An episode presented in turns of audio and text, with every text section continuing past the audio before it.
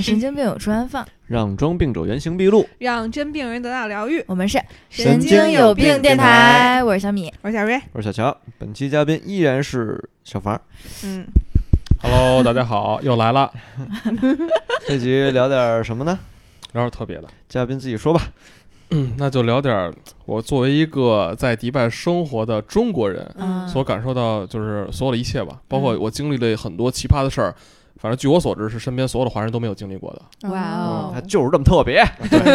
这刚才嘉宾聊了第一个，我们就准备直接开录了，太特别了。这是一个之最。我到迪拜第三十天的时候，记得挺清楚的，就是一个月左右的时候，嗯我想给家里买点儿那个，就是纪念品那边的什么吃的喝的，嗯有特色的特产。然后我就去到了德拉这老城区，你不去嗯逛过吗？嗯，就是 怎么黑两期啊？不是不是不是，那个区大家都会去的。嗯那不是就是，但是不是那黄金街啊，嗯是另外一个地方。就我们住的地方，好多卖这种特产的。嗯然后去到了一个卖就是骆驼奶粉，你知道吧？嗯什么藏红花，嗯，那边都不喝牛奶。喝骆驼奶对，膻吗？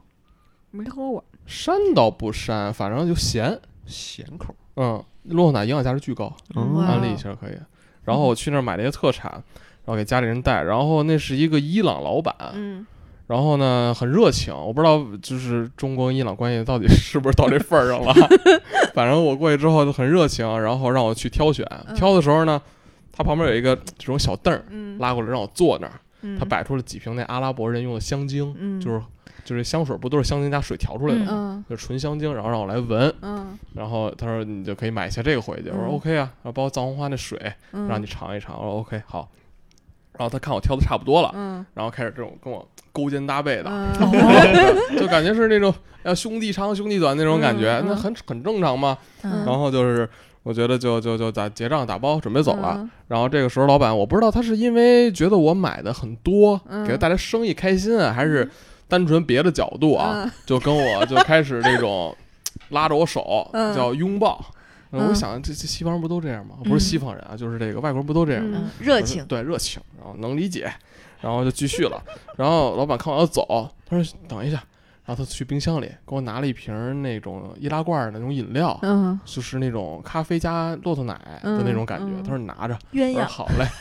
对，然后我就就尝尝呗。人老板人挺好，然后走之前就是这么捧着我脸，亲了我脑门儿一下。嗯哎，当时我就有点懵了，我说这个阿拉伯人有这个传统吗？虽然他不是阿拉伯人，嗯但其实伊朗人也算那个区域。嗯还没完，嗯然后看我转身要走，然后又跟我寒暄几句之后，用双手捧住我的脸，然后对着我的嘴唇这样亲了一口。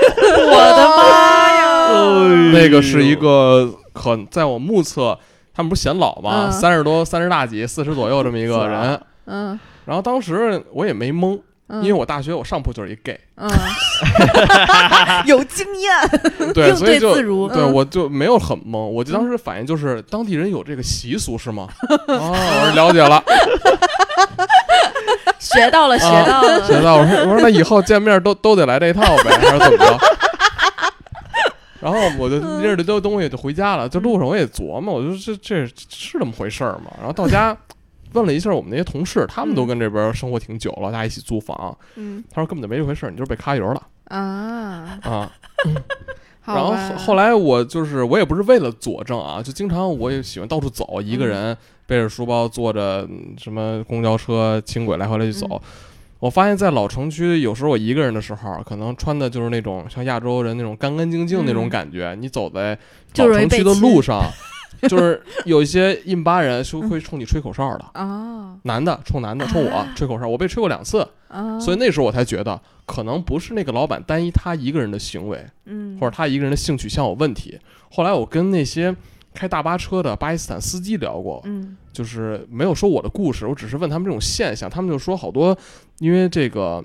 穆斯林国家的女人不能出门工作，所以巴基斯坦不也是穆斯林国家吗？嗯老婆在家，孩子也在家，一个人漂泊在外，不知道怎么着，可能性取向有有问题。双性恋我也不，他们也没说清楚具体，因为因人而异嘛，可能会导致一些，因为咱们这个中日韩人看起来可能就是那种白白嫩嫩又比较干净，我也不知道他们会是什么样的心理，咱也揣测不到。反正事实跟现象就是在迪拜这样的国家里会存在这样的问题，但是很安全，他们不敢做什么，因为在那个国家，其实你骂骂人，嗯，就骂骂一句逼逼的那种什么什么类型的话，嗯，直接进监狱，没话说。啊哇哦，警察直接给你拽走，警察不会像咱们国内调查取证还什么的，嗯没那说。警嗯当地的警察就是贼厉害，不是说抓你就抓你。你当时被那个照顾的那种程度，是他也能进监狱吗那就不知道，因为我没报警嘛。enjoy，那倒不至于，那那太恶心了。我引桌也得换个换个对象了，咱得。反正当时就感觉也没什么特殊的感觉，还是因为这个大学时期的经历，让我没有什么见过世面。对，上铺的室没有友，让我去想几个晚上想不通这个问题你上铺的室友也喜欢你是吗？啊。就是我睡，我睡半夜睡觉翻下来翻到我床床上就开始，啊，哇哦，哎我说你，我知道可能是你的问题，也不是人家。你现在到底是什么让你看起来好像是他们那边的人？啊 非常，我也非常非常不理解，我也不知道为啥。嗯然后下边的几个故事跟这跟这种现象其实也有一定的关系，只不过没有这么恶心。你看还是你的问题。对，然后呃承认了。来下一个，嗯对，然后反正就是这个是刚到这第一个月，嗯印象极其深刻嗯，啊，就这件事儿。废话，肯定深刻呀。对，就是反正就也也想不太明，我也不哎那小乔这种肤色到那边会安全一些吗？其实我觉得跟肤色没什么关系啊。我我我我觉得我不属于那种白人，而且我在那边经常去晒呢，还啊，嗯嗯，，所以我觉得这还是跟面孔有关系，啊和肤色可能没关系。我这体格还是顾保镖比较 靠谱。嗯，对你体格可能对危险点儿。嗯，嗯把我弟带着，特带个特种兵在身边。对，包括在那边儿，像除了这种奇葩事儿之外啊，这个种族歧视的问题，应该在各个国家，甭管是工作还是留学的人都能感觉到。嗯但是其实迪拜，呃，整体来讲啊，这两年的经历让我觉得还算比较符合他们酋长说的开放包容，嗯就没有那么明显。但是明里暗里的吧，就你不怕那个厉害的人欺负你，就怕那不如你的人还瞧不起你，就那种感觉，就你这样抽他，他 还不能动手。就比如说在那边，呃，像。印度人跟中国人关系一直不好嘛，嗯但是我们接触印度人并不多嗯啊、之前我还接触过一个印度的一酒店员工，还跟我谈这种这种关系还特好呢，也是男的，男的，不是，就是他不是不是刚才那种好，是很正常那种好，啊。很乐意去帮忙的。啊，但是大部分的菲律宾人在那个国家就跟中国人的这种怎么说态度吧，就非常的丧，非常的恶劣。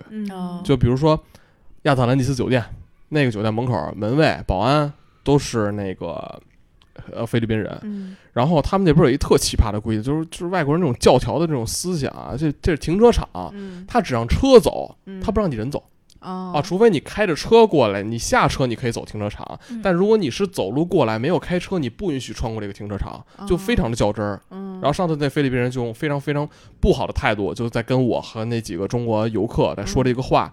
当时我非常不乐意，我说你凭什么这么跟我说？我说你态度好点，注意一下你的态度。他还嗯反过来问你我态度怎么了？嗯，就还很嚣张，就明显带着是那种种族歧视的色彩然后用规则来钳制你，嗯让你还没话说。你要嗯跟他起了什么冲突，那保安过来或者说什么人过来，肯定像是他们酒店的员工啊，嗯，对吧？所以就借职务之由进行这种种族歧视，包括嗯在那边菲律宾打篮球不是很好嘛，嗯所以菲律宾人也很爱篮球的。然后在那边如果我们打球，那菲律宾人那种经常会起一定的这种肢体冲突，嗯而且他们是故意的，就非常非常的明显。然后包括在肯德基、麦当劳，然后点餐的时候，然后点完之后不是按理说是拿号取餐吗？嗯然后他们那边就不会，就是这是在阿布扎比的一个肯德基，我感受特别深。然后首先那天是下晚上五七点多嗯饭点儿嘛，也是，然后很多人在那边等餐，然后他们做出来的餐先给本地的黑袍嗯那些本地女人，嗯再给白袍，嗯再给欧美人，然后可能最后沦为这个巴基斯坦和中国人，哦就是非常明显。你明明拿着号呢，他就不按号叫明白，啊。这也太离谱了吧？但是他这个对他，这么清楚，对这个对他这个是就是店家有什么没有任何好处啊？他们不指着挣钱啊，对，啊而且那边很多这种商业，我发现是没有监管机制的，因为就是它迪拜就像一个联合国那种国家，你说你怎么管，嗯对吧？嗯这种涉及到种族之间的问题，他没法去管，所以经常我们对于这种行为的应对方式，可能就是因为那个国家没有像咱们就是用什么微信支付这些都是现金嘛，嗯对，所以就给他们说经常会给给钢镚儿。硬币。就所以就是，如果他们态度很丧，我们会把直接硬币就扔在他们身上，或怎么样，让他们自己去捡。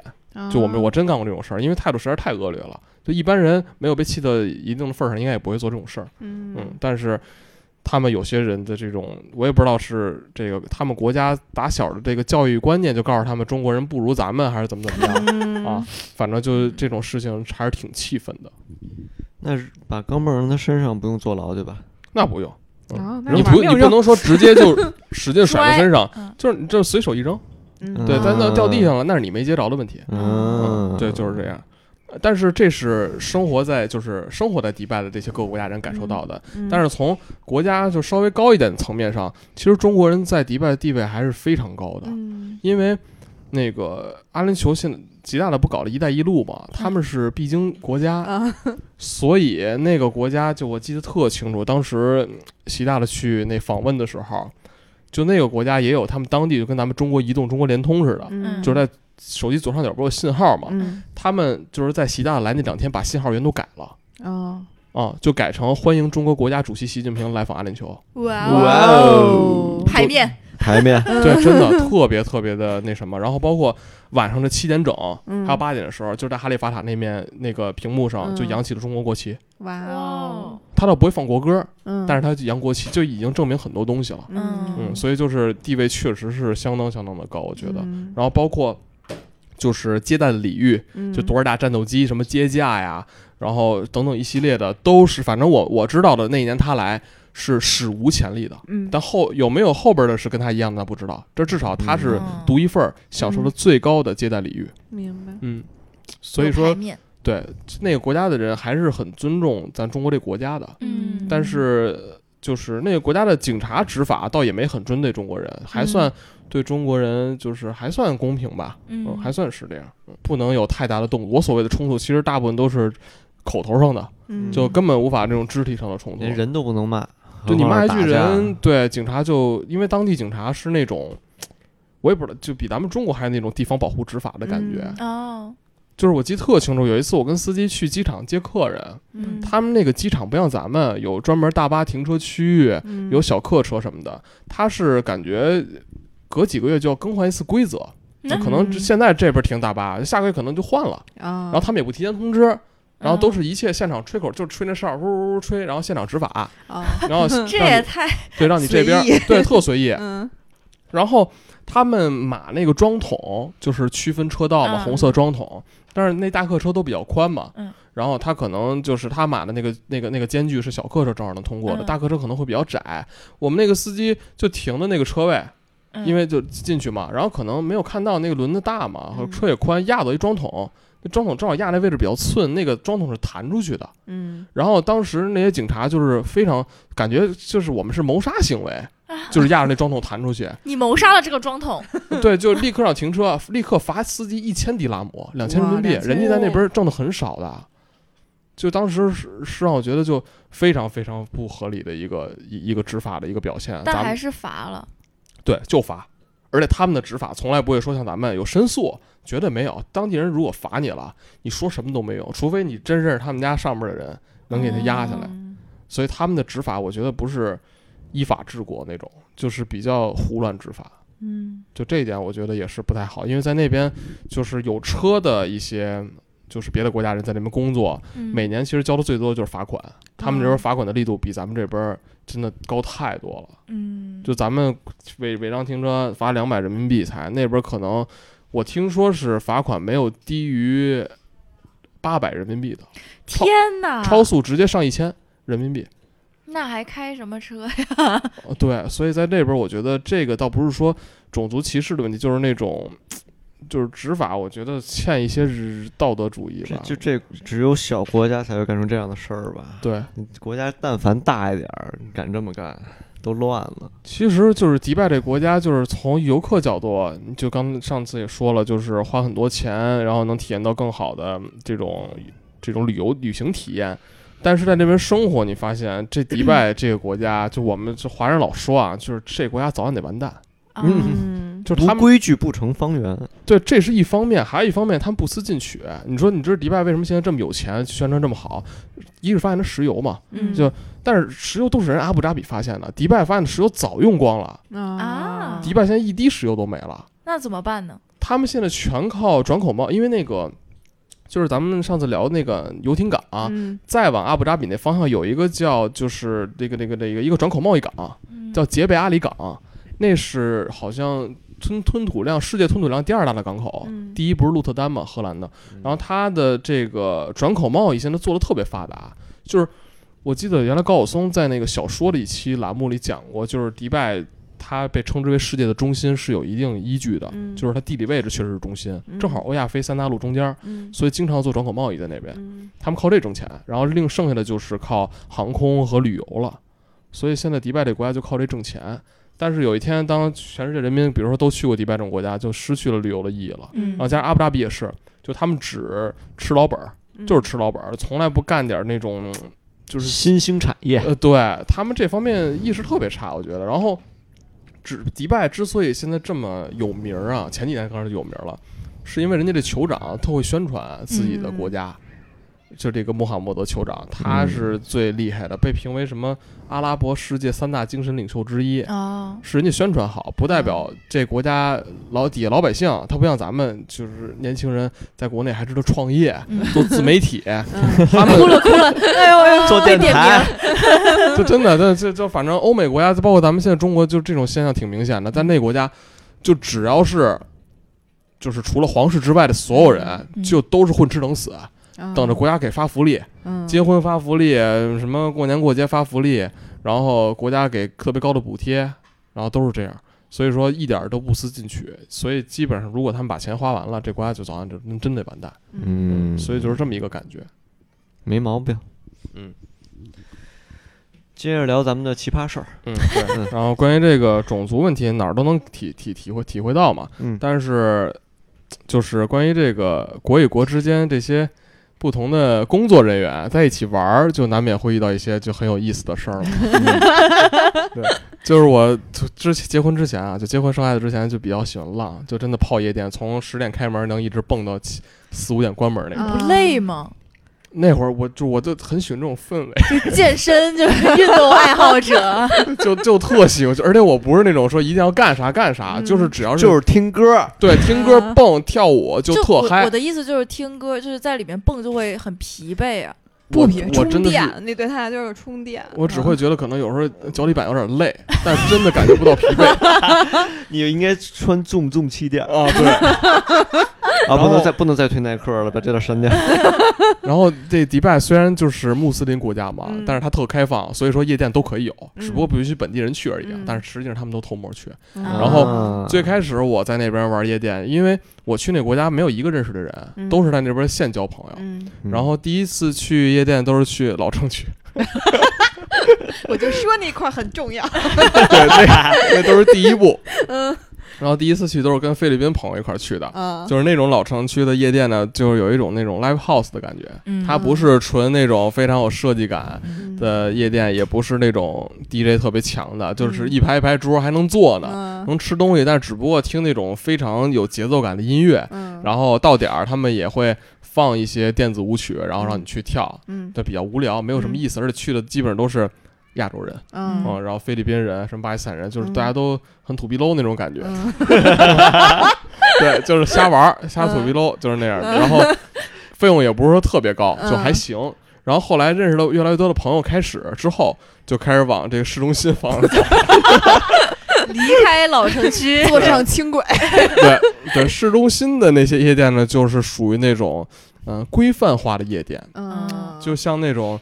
嗯，就完事儿那种感觉吧。啊它就是装潢很好，逼格很高，但是并不是很好玩。我觉得，嗯就是可能真的适合那些大佬们，嗯大手笔开大卡，嗯对吧？邀请然后各国妹子啊，各个什么嗯志同道合的人，然后一起来玩一玩那种，但不会有那种让你感觉到那种年轻人一起聚会的感觉。嗯所以后来经过一年多的实践，终于摸到了。对，发现市中心的那些夜店吧，就是花费高还爽感不够嗯啊，也不够嗨。嗯后去开始往城乡结合部往，海边走，对，就发现就是在 Marina 港、嗯游艇港那边嗯的夜店，我个人现在认为是迪拜那边最好玩的，嗯因为首先那个那一片区域住的都是欧美人，嗯他们的文化很开放啊。嗯然后当然就是在在那个市中心区也有一个特别好玩的地方啊，如果有想想去的，今后可以推荐给你们。它是那种露半露天的，嗯然后在那个游艇港那边都是一些就是非常非常怎么说，不是很贵，但是里边嗯年轻人都很爱玩的那种酒吧加夜店。嗯第一层进去可能是吃嗯喝玩儿，然后没有很嗨，然后下到地下之后那个层就感觉非常非常嗨了。还是动次打次，对对对，而且它不是那种土鼻漏的动次打次，就是那种是动动大词对，。还是看看 DJ，还是得看 DJ。嗯然后那里边玩的人也是，就即使会有一些菲律宾人，可能也是那些就是怎么说高薪收入人群，或者说嗯呃看起来更加体面，嗯就更加得体的一些人。嗯然后大部分还是欧美人。然后我记得特清楚，是一九年的夏天吧，有一次我是跟回国之前，回国休假之前，那会儿没有什么团了，淡季嘛，然后也就玩儿。然后我跟一对儿情侣，中国的情侣同事，然后一起去玩儿。然后他俩都属于那种，就是人家呃就是来吃着饭，一起来蹦一蹦，运动会儿，然后可能一点多就回家了。运动会儿。对对，中中间这这段都没什么意思，都不说了。嗯然后每次都是他，我基本上只要跟中国朋友去，我永远是就是最后一个走那种，嗯大家都是那小房子不行了，我先撤了，都脚底板没你厉害。都走吧。然后我也不知道为什么，我就一个人引一个人，谁都不认识，就就就对，就跟那儿蹦。嗯 然后那次是，嗯，那次我仗着那国家安全，然后那次就是点了，我们在那边基本上也不会点太多什么别的酒，基本上就是长岛冰茶那一套嗯啊，因为那一套就是解渴，然后还能上头，有点劲儿嗯去蹦。然后就是我记得那天喝完之后，不知道哪股劲儿上来了啊，就是他那个海边的夜店，我记得特清楚，有两个特别高的木头箱子那种台子，就谁想上去可以上去跳舞。嗯就我就是那种勇者无畏的那种，也没有任何舞蹈基础，就往上走，而且上面有人，嗯就从来不会在国外的夜就跟人 battle，对，就是上去就掰。我也不知道就是怎么能掰，我发现，然后那块儿我看好像还有菲律宾那种 B boy 呢，人家还嗯倒立做那种嗯各种嗯人家那种炫酷的动作呢我什么都不会，上去就掰跟人掰，然后还特带劲。然后我发现就可能酒精上头之后，这个整体的这个律动会更加的协调，对对对，肯定对。都会有。然后嗯就是，但是那个时候是保能清醒的，嗯从来没有断片儿过。然后就是蹦着蹦着，发现就是下边有一群人，就一直在看着我，然后 就是明显能感觉到是在讨论你的那种感觉。嗯然后好几好几个男的，也有女的。嗯，好几个男的，啊好几个男的然，后那天，然后我就就就就就那个一直蹦，然后他们就有一个男的，其中就冲我做这种手势，嗯就让我下来。嗯做这种手势。我说我吗？啊他们就说对对对，嗯然后下去了。嗯然后下起来之后，嗯、是一个意大利的一哥们儿嗯。跟我聊天，到现在我们还有那个 Instagram 也也算是一个朋友吧。嗯。还有一个是塞尔维亚还是哪儿，我忘了。后来我才知道这两个人都是 gay，啊，啊你看你就有问题，这两个人都是 gay，嗯。但是属于长得那种就是比较欧洲相声的那种，也不是谢顶，反正就还可以。嗯。然后他们下让我下的意思就觉得说，我觉得你刚才跳的还挺酷的，想跟你交个朋友什么的。就是有粉丝，对，然后嗯。他们一共是六个人，他们他们那个小团体是六个人，嗯但是他们就召集了他们在里边现场认识的朋友，嗯。然后大家就一起玩然后比较嗨。那天呢，我系了一条那种就是很长那个，就 off white 有那种嗯。比较长的腰带，就嗯。到到快到脚踝了。嗯。然后他们他们就大家可能都喝的比较嗨嘛，然后其中一个 gay 就瞪着我的腰带，啪就瞪过来了，啊，然后就是。好浪漫，然后就是这种下面撞击下面，就是因为你想啊，他瞪过来之后就肯定很近了嘛，嗯。对吧？然后当时我也不知道我是怎么了嗯。啊，就是我也没听有着都令人脸红。嗯。对我根本就没有撤，他就比如说他瞪过来，人家没想跟你干什么，只是？跳舞，嗯。然后我根本就没有退，然后就他贴多近我贴多近就跳，嗯。嗯，就跳，然后 夜店还是少去吧，容易改变性取向。嗯对，然后反正就就我也没觉得说很奇怪什么等等之类的啊，因为毕竟我也不知道他们什么那个什么身份。嗯后来在现场，他俩呃告诉我说嗯我们是 gay，、但是我也没有很介意，嗯我觉得因为这挺司空见惯嘛。毕竟见过世面，第一个月就开过光了，啊对，对，然后就大学的时候就已经开过光了。嗯但但但但我性取向很正常。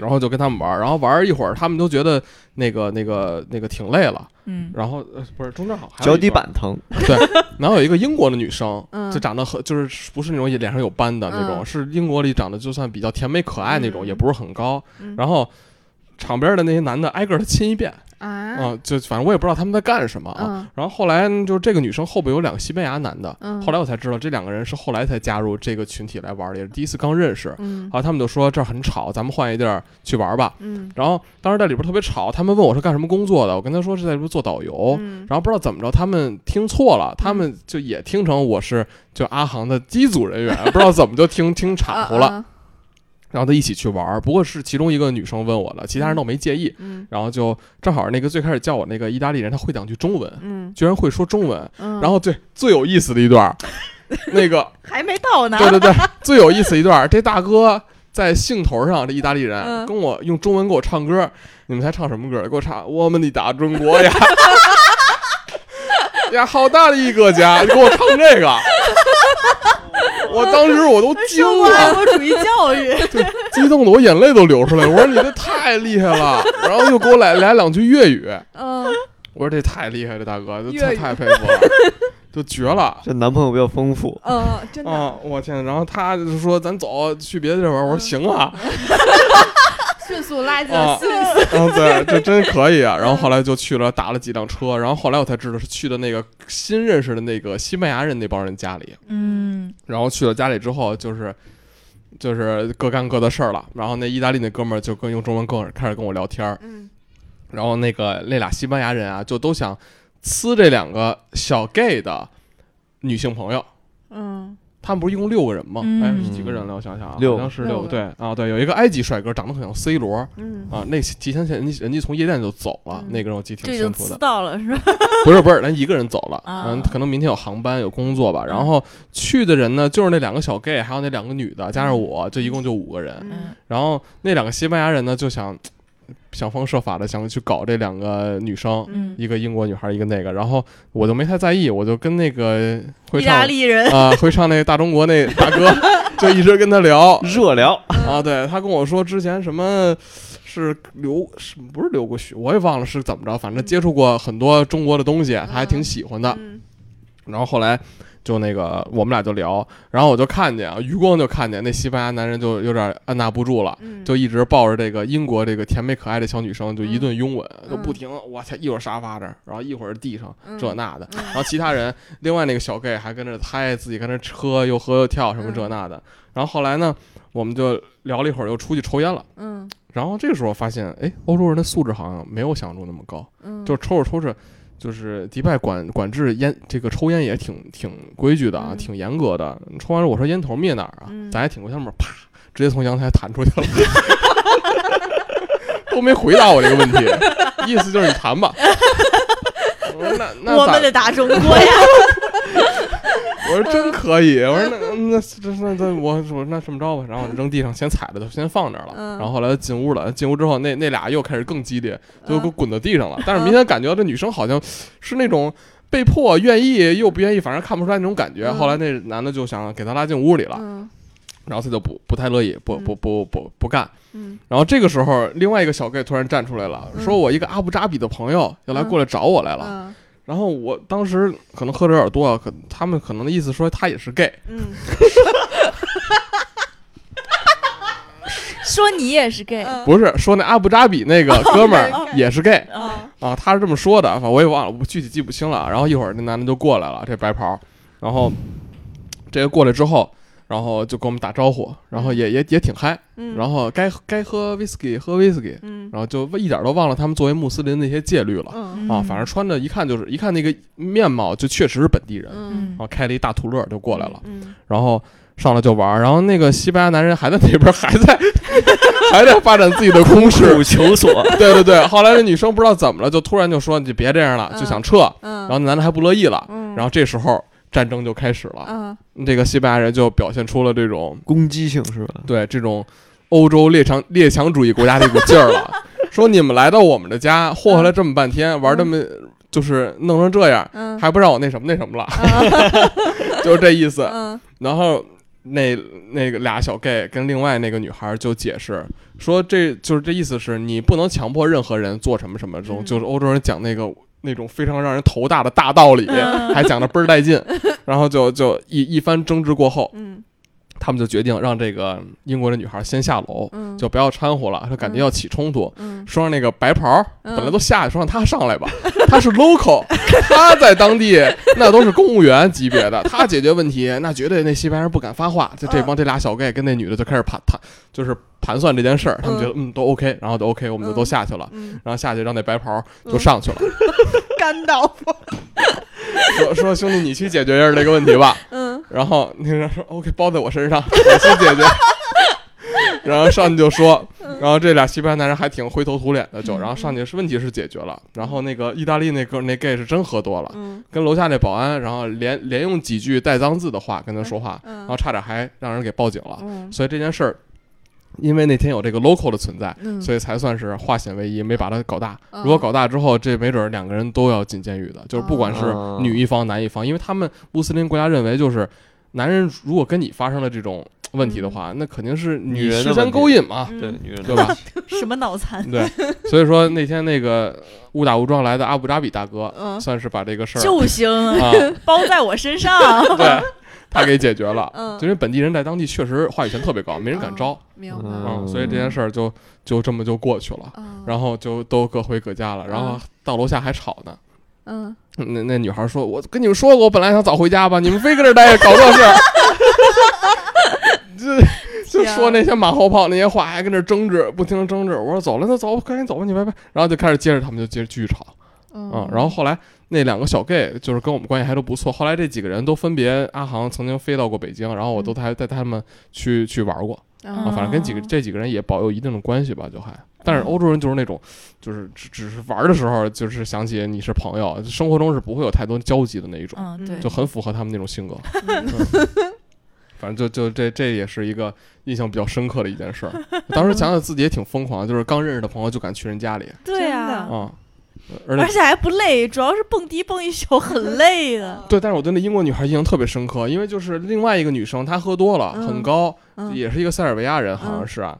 她就是喝多了之后，可能不知道怎么了，就是也表达出来对中国人的一些不满。他们可能因为小国家，因为我带她来中国的时候，嗯我跟他说北京是中国的首都，他们都不知道啊啊，就无知到这个份儿上。可能这些没有九年义务教育是这样，对对，他 但塞尔维亚首都是哪儿？你知道吗？嗯真不知道。是是不是拉脱维亚就？塞尔维亚那个地儿，在欧洲算比较拖我后腿的一个地儿。塞尔维亚首都。就中国好多援建项目援建到塞尔维亚，因为那儿挺破的。嗯嗯，反正就，但是我对那英国女孩印象深刻，是因为这女这个塞尔维亚这女孩一直说一些就是酒后的那些让人听起来对不太爽的言论的时候，他还去制止他，他说：“你不要说，大家都是朋友，中国人很好的。而且我你你甭管他是那种表面的假绅士那一那一套，还是怎么样，反正就至少面儿上都过得去。对对对对对，他会很尊重你，嗯就是还是有一定的这种大国风范。我个人觉得，嗯，所以说我对那个女孩印象还是挺深刻的。啊，嗯可以，你这你这个吸引 gay 的体质实锤了。嗯，我就挺挺纳闷儿的，到今天到今天，反正现在国内没有过吧？就不除了你大学嘛大学，嗯，还在反有吗思。有，哎，之前在爱卡汽车那会儿 我老东家，啊，我那时候实习期在那儿，嗯，这这这这这也讲啊，看看你 那那那算了，那不讲了。这这玩意儿，这个圈儿里人都是嗯算了，算了，嗯嗯反正就是实锤了啊，实锤了嗯。嗯，这个就像一个个人访谈秀，我举着麦半天，我也不知道说什么，嗯好像跟迪拜关系不是特别大。那那那那说点有关系的吧，还是嗯 就说点就是咱们。就是当时好多客人问过我的，就是说这些穆斯林到底真假的？嗯，就是其实都是真的，嗯。那真穆斯林血液里流的穆斯林的血，但是实际上他们现在，尤其是迪拜的嗯本地人，就是因为这个酋长啊，就凡事一利一弊嘛，嗯。开放是开放了，钱也挣到了，名气也打出去了，嗯。本地人的文化断了根儿了，就是就是他们对于穆斯林这些戒律都是表面上。就是在公共场合下啊，他们就是实际上穆斯林每天要进行五次礼拜，嗯。五次，对。就那个钟声响起，立马跪下，对吧？真的吗？不是那个响起，你们听到那些就是由真人唱出来的嗯叫唤礼，嗯呼唤你过来礼拜，啊。换礼的过程。嗯，之后的二十分钟才正式开始礼拜。对，他是在那个就好像每个街道的每个清真寺对。有那么一个房子，对。啊，对，清真寺确确实是每个嗯街道都有，对对对，啊就很近的那种。嗯。然后就是，反正我们在那边看，就是大部分清真寺都会有一个穹顶，嗯。还有一个叫那个叫什么塔，我靠，就有个小锥子塔，嗯，对对对对对，那塔叫什么名儿了？之前还老给人讲忘了。不重要，还老给人讲，还 啊，忘真的不是太太久远了，都不去那个礼拜了吗？已经，就是呃，比如说你在杜拜湾逛街呢，本地人，嗯那这个时候想了，对吧？这么多人看着呢，你就得去礼拜，对吧？啊要不然你啊你面子上都不不能叫面子吧？你这祖宗上都过不去嘛，对吧？但如果说现在这个点儿在家里，嗯他们第一次礼拜是凌晨五点多，啊特早，嗯，那这个时候本地人就可能就犯懒，就不起来了，就一点不虔诚没有人其实对，没有人嗯。知道。嗯，但嗯。到哪儿都是那种最穷的人最虔诚，对，那些巴基斯坦人，就那些我们那开车的司机们，经嗯。常就是突然到点儿了，然后这个时候靠边停车，拿出一张小 那个那个那种小小飞毯，嗯，铺在地上，朝着那个圣地卖家的方向就开始对礼拜。哇，嗯那要礼拜多长时间？我问过他们这个问题，嗯就是是礼拜多久？他们说因人而异。他说礼拜的过程是有一些传就是流程化的东西需要念的词儿，但实际上就是你去跟真主安拉，你去汇报一下自己做了些什么事儿，最近、啊还是就是大概是这个路子啊。就是跟上帝沟通一下嗯心灵，对对对对对对，上帝是吧？他们奉承阿拉安拉圣哦神主安拉真主安拉真主啊，真啊，真主安拉。就是跟真主沟通一下最近在干嘛。嗯啊，对。然后关于这真主安拉有一个问题，就好多那个中国游客都问过，说咱们去那个清真寺里为什么没有见过安拉的像？你见过吗？没见过，没见过吧？嗯就是你去哪个阿拉伯国家都见不着，但是你去那基那个基督教教堂就有耶稣，嗯然后去佛教就有什么释迦摩尼啥的。嗯说是因为就是穆斯林没有任何一个人见过阿拉长什么样，他是那种心中的神。啊，我经常给客人就是就有游客来比喻，就是就像超体一样的感觉，啊就是你认为他是什么样的，存在于你的脑袋，对，是意识型的神。嗯，所以就是穆斯林他们就是虔诚的人，还真的是非常的虔诚那种，因为他嗯们信奉这个东西，不是说一个固化的一个形象摆在你眼面前，然后当你看到它的时候，你觉得哇，真的好虔诚，就是我必须得忠诚于你什么之类的嗯。他们那种是没有任何雕像、塑像来嗯约束你，你就是内心自然而然就形成了这么一种嗯那他们是就是从出生开始就是要信奉这个啊，对，这是一定的，只要你出生于穆斯林家庭，就得那什么。哦然后至于什么时候开始礼拜，那就这也没有具体规定。比如说家长从小他礼拜，你肯定也带着你，让你看着。嗯然后当你会了，教给你，你懂了之后，比如说六七岁、七八岁，你就可以开始礼拜了，没有一个具体的时间限制，嗯嗯就是这样。但是就是在自己家的时候，本地人啊，就是因为这个咱们也见不到，但是听说啊，就听很多人说，就是反正就是能不起就不起了。然后包括我在阿布扎比的时候，真的看到过，就是阿布扎比的本地的 local，然后在这个酒店大堂就公然喝酒嗯啊，喝这些什么威士威士忌之类的什么东西的。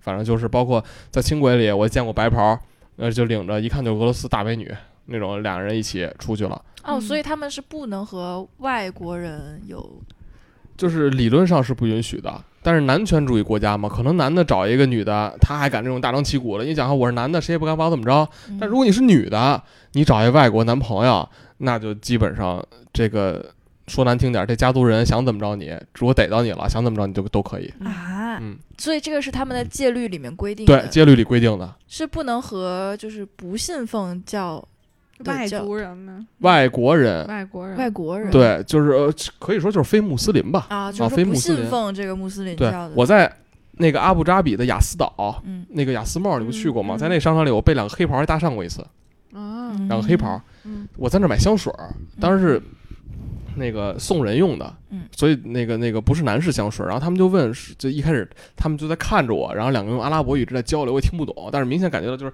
在交流谈论你，然后感觉谈论出一番结果了，然后过来问你说那个你买这个香水送谁的呀？嗯我说这这送女性朋友的呀。嗯然后他说，然后说了一句什么，我具体也忘了。他们好像就听成，因为那个女性朋友跟嗯女朋友不都是 girlfriend 这词儿嘛，他们就还说，哦，他说你有女朋友啊？嗯啊，我说是有，然后后来就往后，他们就又开始用自己的阿拉伯语来交流了，就没说英语了。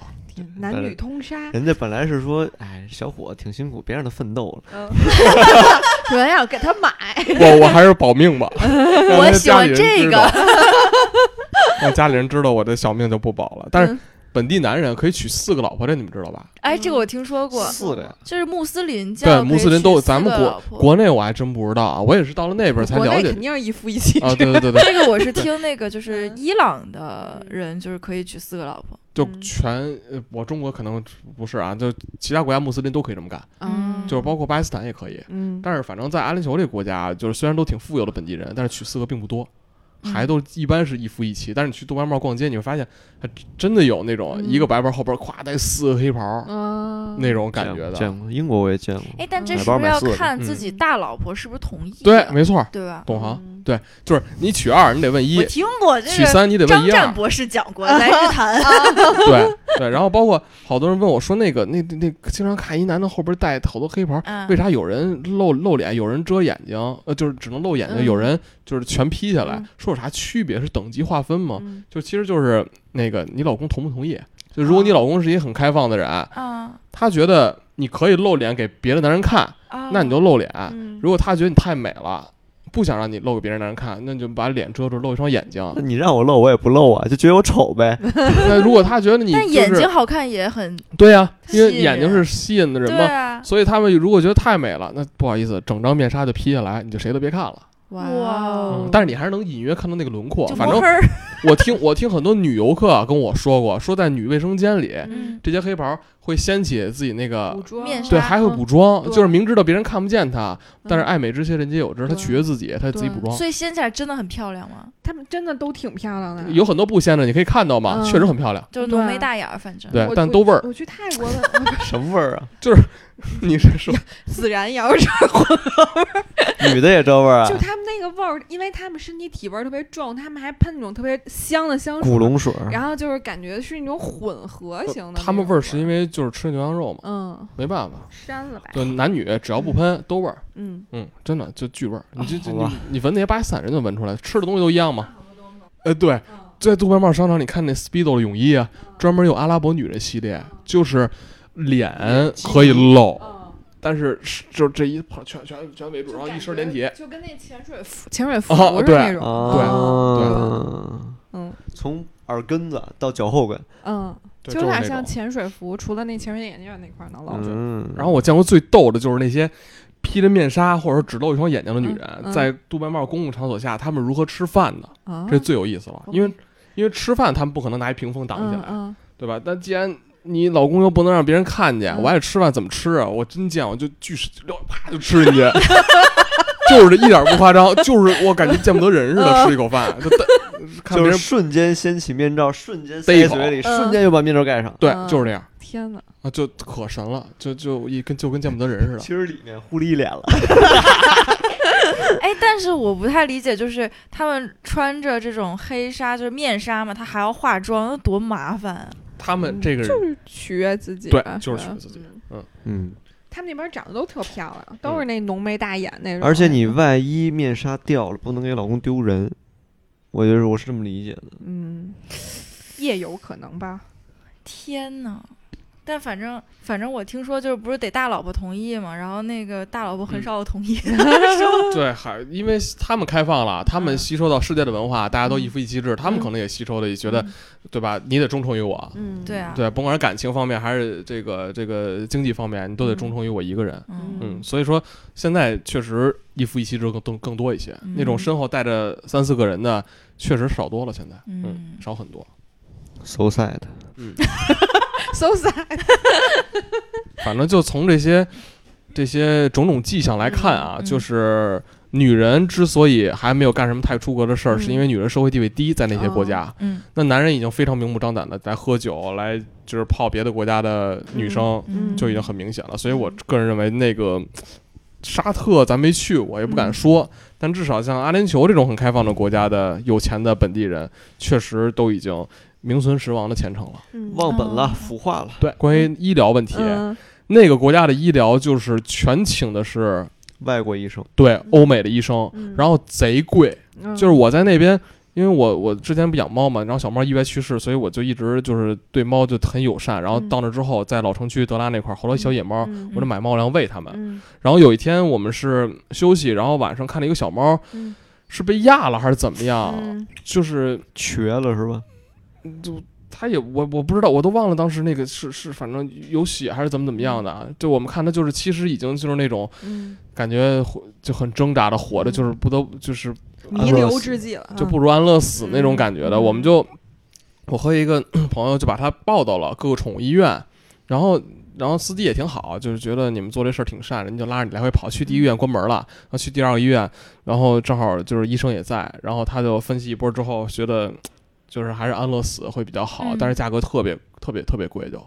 嗯，然后包括人看病也是，就看个小感冒，那边可能都要花好几千。哦，对我亲身经历过一件事儿啊，就是二零二零年一月份那国内疫情嘛，嗯我接了一个武汉团，嗯真的，就是那会儿我接到的第二天，然后呃是之前啊，对，接到这团之前我就知道他们有就是武汉有疫情了，然后。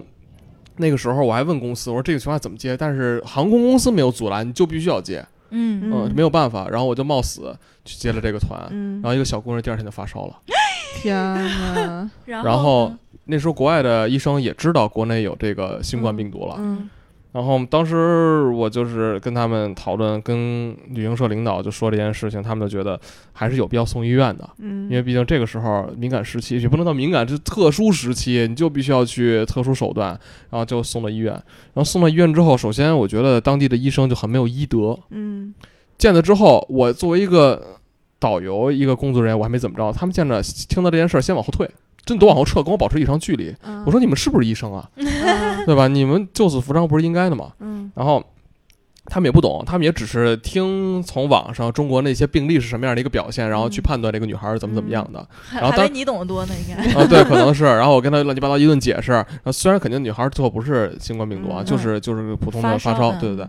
但是那时那个时期反正是第一例疑似，我记得特清楚，阿联酋政府还把这件事儿用邮件通报旅游局了。我靠啊，然后还通报各个旅行社了，就因为我送去这个小女孩然后反正当时这小女孩儿一共在医院待了两天，嗯，一共花了是一万三千多人民币。哇哦，嗯，这少发的，对，因为其他的可能感冒发烧他们都听说了，这是我亲眼见着的，他交了一万多人民币，嗯，就确实是非常非常贵，但是他也没有用到先进的仪器，嗯。因为那个时候。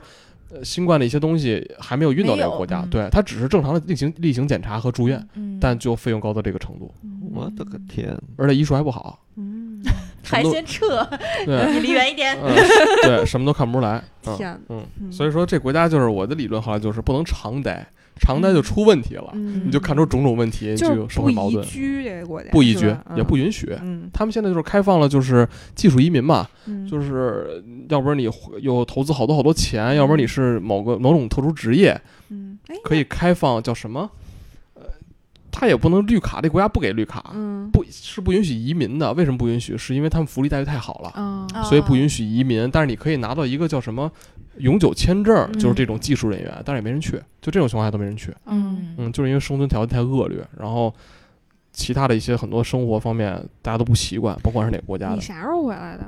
二零二零年的二月二月七十十一号，啊，还是10号机票还没涨。对，本来我是回来准备去直接去找我媳妇儿，从迪拜直飞西安、嗯东航，嗯，但是后来都被取消了，啊全都是就是改成飞上海或北京，我就嗯直接先飞回北京了。嗯啊，对，然后那会儿大家都是回到我我我在飞机上还真的就是喘不上来气儿，有点恶心，人中发白。但后来发现是让口罩憋的，真的。嗯那中间我去厕，本来我说了不摘口罩不上厕所，但是嗯中间实在受不了了，特难受，心跳加快，我也不知道怎么了，好像嗯就应该就是憋的，嗯挺难受的而且有点紧张，可能会，对对对。好吧，主要现在好像迪拜那边还大几百大几百的往上涨。对，这国外应该都都是，嗯但是也有疫苗。是嗯，但是我看那边的好多朋友都就是该除了运动的运动，该嗯逛街逛街，还是应该是正常了，就是我觉得人家戴面纱应该也还好。那玩意儿也不防。起码防喷溅。对，就好多就是那戴面纱的那些黑袍儿，嗯就是你你其实老远你能通过他那面纱，因为它密度不是特别大，嗯你能看到他那个长得特别好看的轮廓嗯啊，所以那个东西就是一个，只是一个就是遮掩，但是并意思意思，因为他自己得看路啊。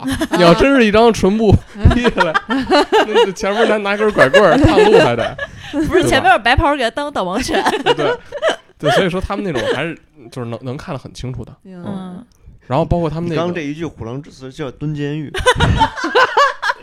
白袍当导导盲犬，虎狼之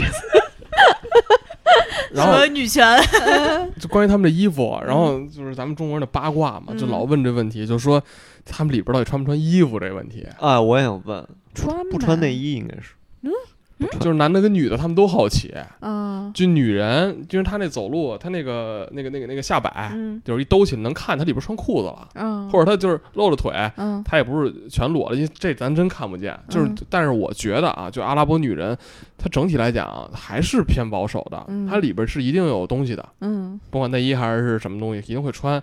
但是男士，嗯就是从他们这个国家自古以来的规定，就是确实不穿内裤哦，啊，就是个袍儿，袍儿，但是不可能袍儿，袍儿都透了呀，啊他这不就是小乔说的这什么空档？对挂空挂空档。档，对他们也挂空档，但是用另外一种方式，就是拿那种那种透气性特好的那种白布，嗯。从腰间一直盘到膝盖，缠哦木乃伊缠啊，对，啊。啊，那那那怎么走路啊？能到膝盖吗？那怎么上厕所？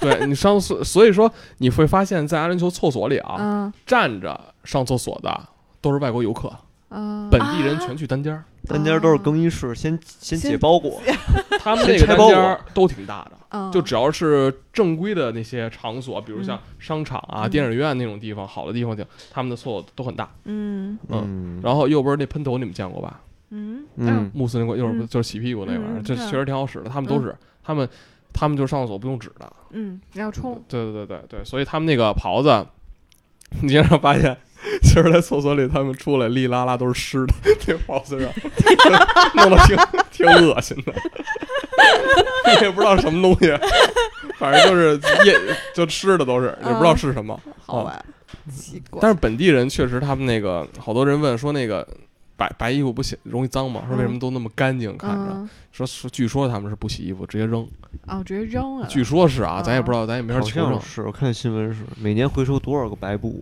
哦，对对，可是他们绸不是真丝什么呃之白丝绸类的吗？有钱，就也太奢侈了吧？所以说我就说这长不了嘛，这国家，这这这真是忘本。你说有钱人家也不至于扔衣服，是吧？该洗洗。都发到发展中国家做窗帘了。主要是真丝的没法洗，是不是啊？也不是说所有都是真丝的，是他们你别看穿都穿的白的啊，冬天有冬季款、加厚款，嗯，夏天就是薄款。就加绒了里头。对对对对，但是现在啊，对关于那个内裤这个话题，现在他们开始穿内裤了。嗯就是可能他们觉得自己老来回，他们也觉得麻烦啊。就是有时候你坐电坐那手扶梯，你能透过他的白袍看里边花色内裤什么的，对，还是能看到。但是大部分人还是穿白色，对，大部分人还是穿白色，因为不不是很透。嗯，太逗了，然后还有问问我问我问过我最多的，说本地人那么有钱，为什么都穿一大凉拖特屌丝？嗯 对，而且绑住大脚趾的那种。对，就是在他们的文化里，就是白袍配配皮拖，啊这才是正装，就跟咱们西服配黑皮鞋、黑袜子一样。哦就是如果你来一白袍，你穿，就是你经常看我们那巴基斯坦的司机，也穿这个，就是白袍配一黑皮鞋，这一看就土逼对，不入流。了。对，这一看就非主流，就是，就真正的那个本地人都是那种那种米白色的嗯那种皮托，而且男士的皮托后边还带点跟儿，哦然后挺合脚的。然后配上那种，你就能看出来他们那种质地，打眼一看就知道哪个是上等人，哪个是一般家庭，哪个是是土逼喽？啊？对，就穿的都不一样。嗯他们还是太热了，才会把凉鞋当正装。对，也也对对对对，嗯是这个问题。嗯，他们那个之前穿的可能都是草鞋，后来有条件了才用的什么各这当年打鱼的时候，肯定穿着草鞋，就是下水、上水这种。还得穿袍儿，哦，对他就是穿袍打鱼可是 一裤裆鱼。对迪拜，对自制渔网这是。嗯就迪拜老城区有一个那个迪拜博物馆，嗯就三迪拉姆一个门票，进去可以看看，就过去他们怎么打鱼的。哦，就是小乔说这个阿拉伯人水性特别好，嗯他们过去没有那氧气瓶什么的，就拿一夹子啪一夹，能下潜到水下，据说是二十多米。这么深？对对走浅了，赶上赶上咱们带罐子深浅了。对，然后包括迪拜好多那种东西都能都能看出是珍珠的造型，因为这国家除了之前捕鱼还采集珍珠，所以波斯湾那个深海的什么珍珠说一直特有名儿，嗯所以他们之前下海除了捕鱼还要采珍珠，这二十米深，我我背着氧气瓶都没到二十。没有自由潜的最高记录能到水下七八十米呢。但是这个嗯它也不是说什么自由潜，它就是一个普通的渔民。不是自由潜，就是直接扎猛子下去啊，也没有什么技术，也不带氧气，不带不带不带，自由潜是只带往下扎。直接噗。哇、对，反正他们挺厉害的，嗯，那也没见奥运会他们有多厉害。是可能都都不屑于不参，加。他们还是生活太富足了。啊，对对，懒惰，得练这个。对，哥们儿有钱了，嗯，然后包括穿内裤。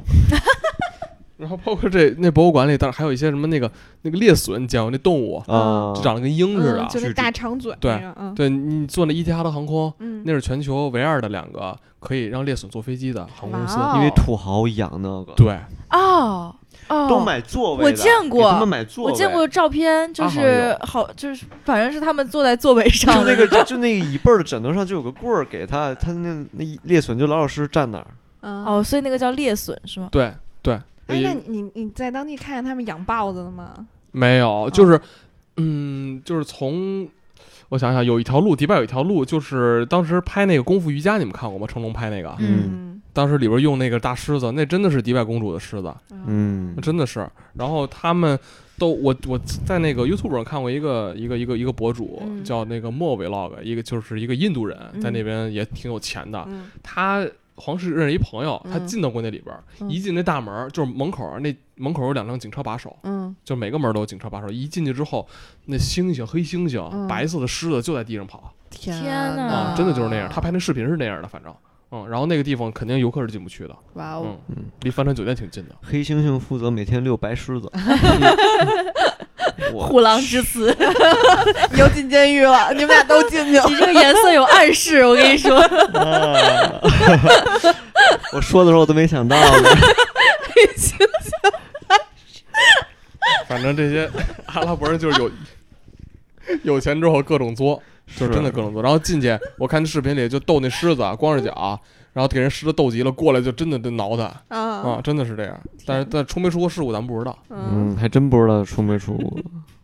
哦，对，我突然想起了一点关于不虔诚那个，就是阿联酋不是七个酋长国嘛，第三大酋长国叫沙加，嗯，那个我记得是去年前年他们那个呃国家的王子暴毙了，吸毒死的。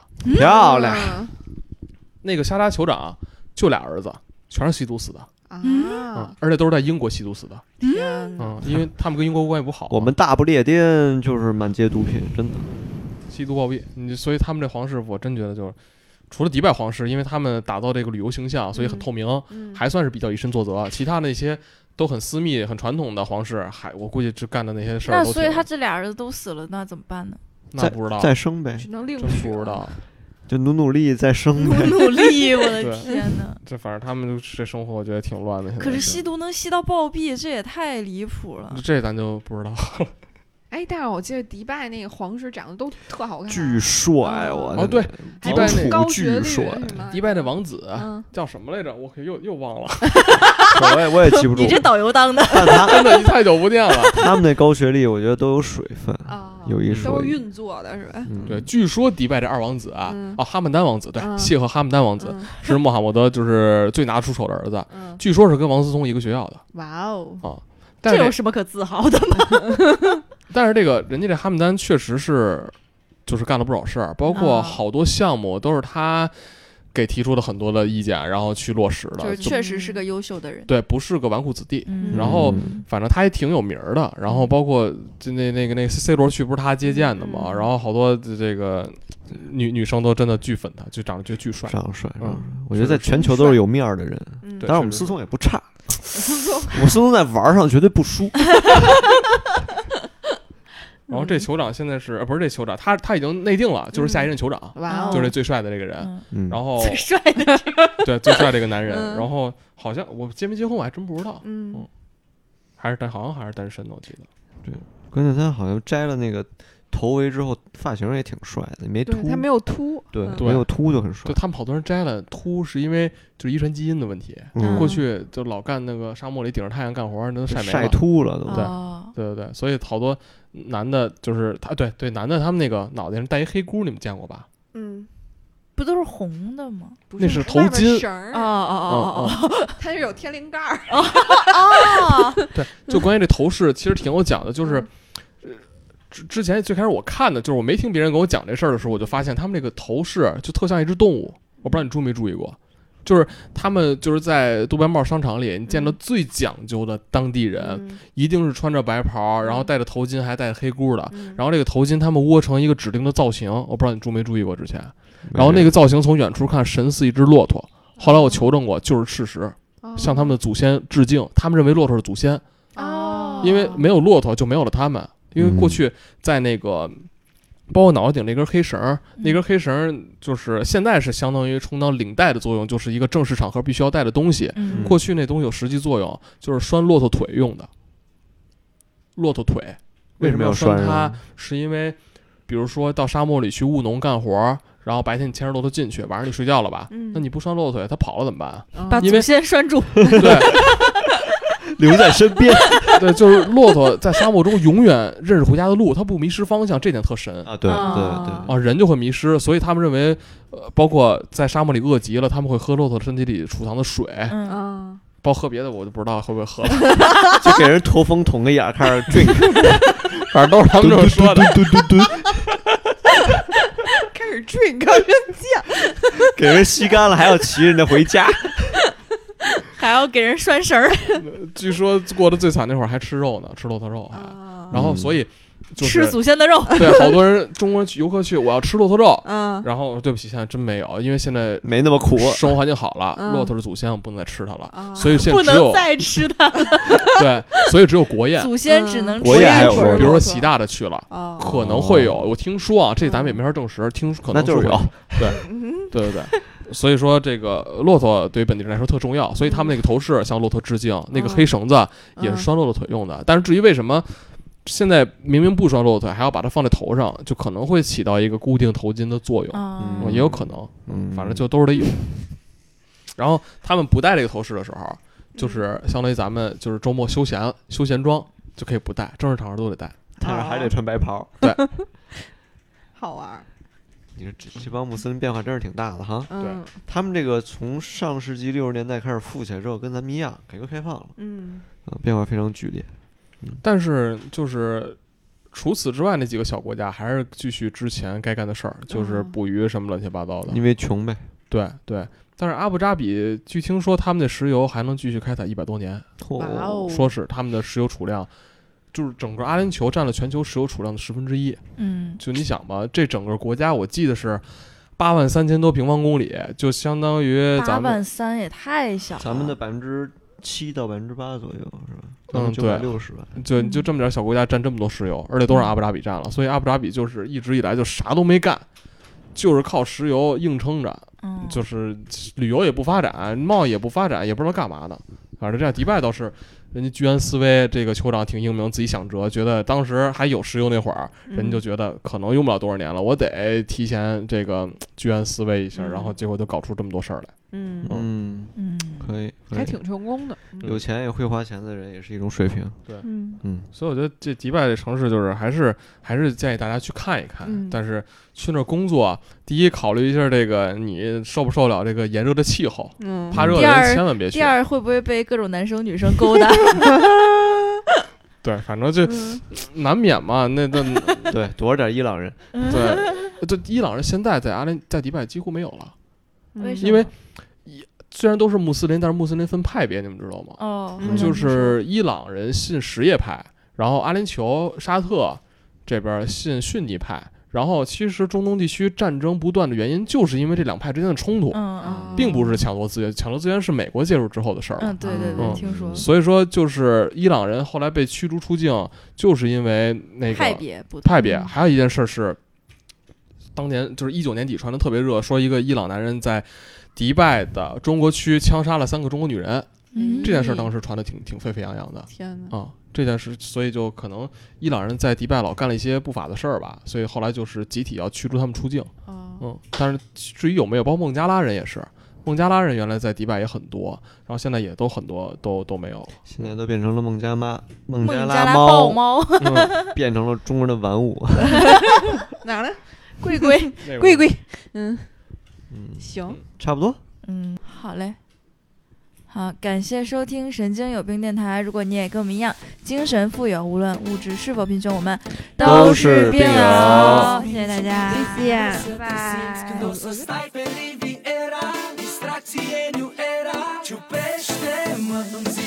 Cred că e un vis. Ești atât de răsfățată Vrei numai în paradis Ei, Cred că e de bine, chiar cred că e de bine Când te joci și mă sabotezi. Și orice mi cere îți dau cu plăcere Monaco, Parisul și Londra Dar vezi tu nu te mulțumești. Nici măcar cu Istanbul. Vrei pe Alma Smart cocktailuri Să cingă nisipuri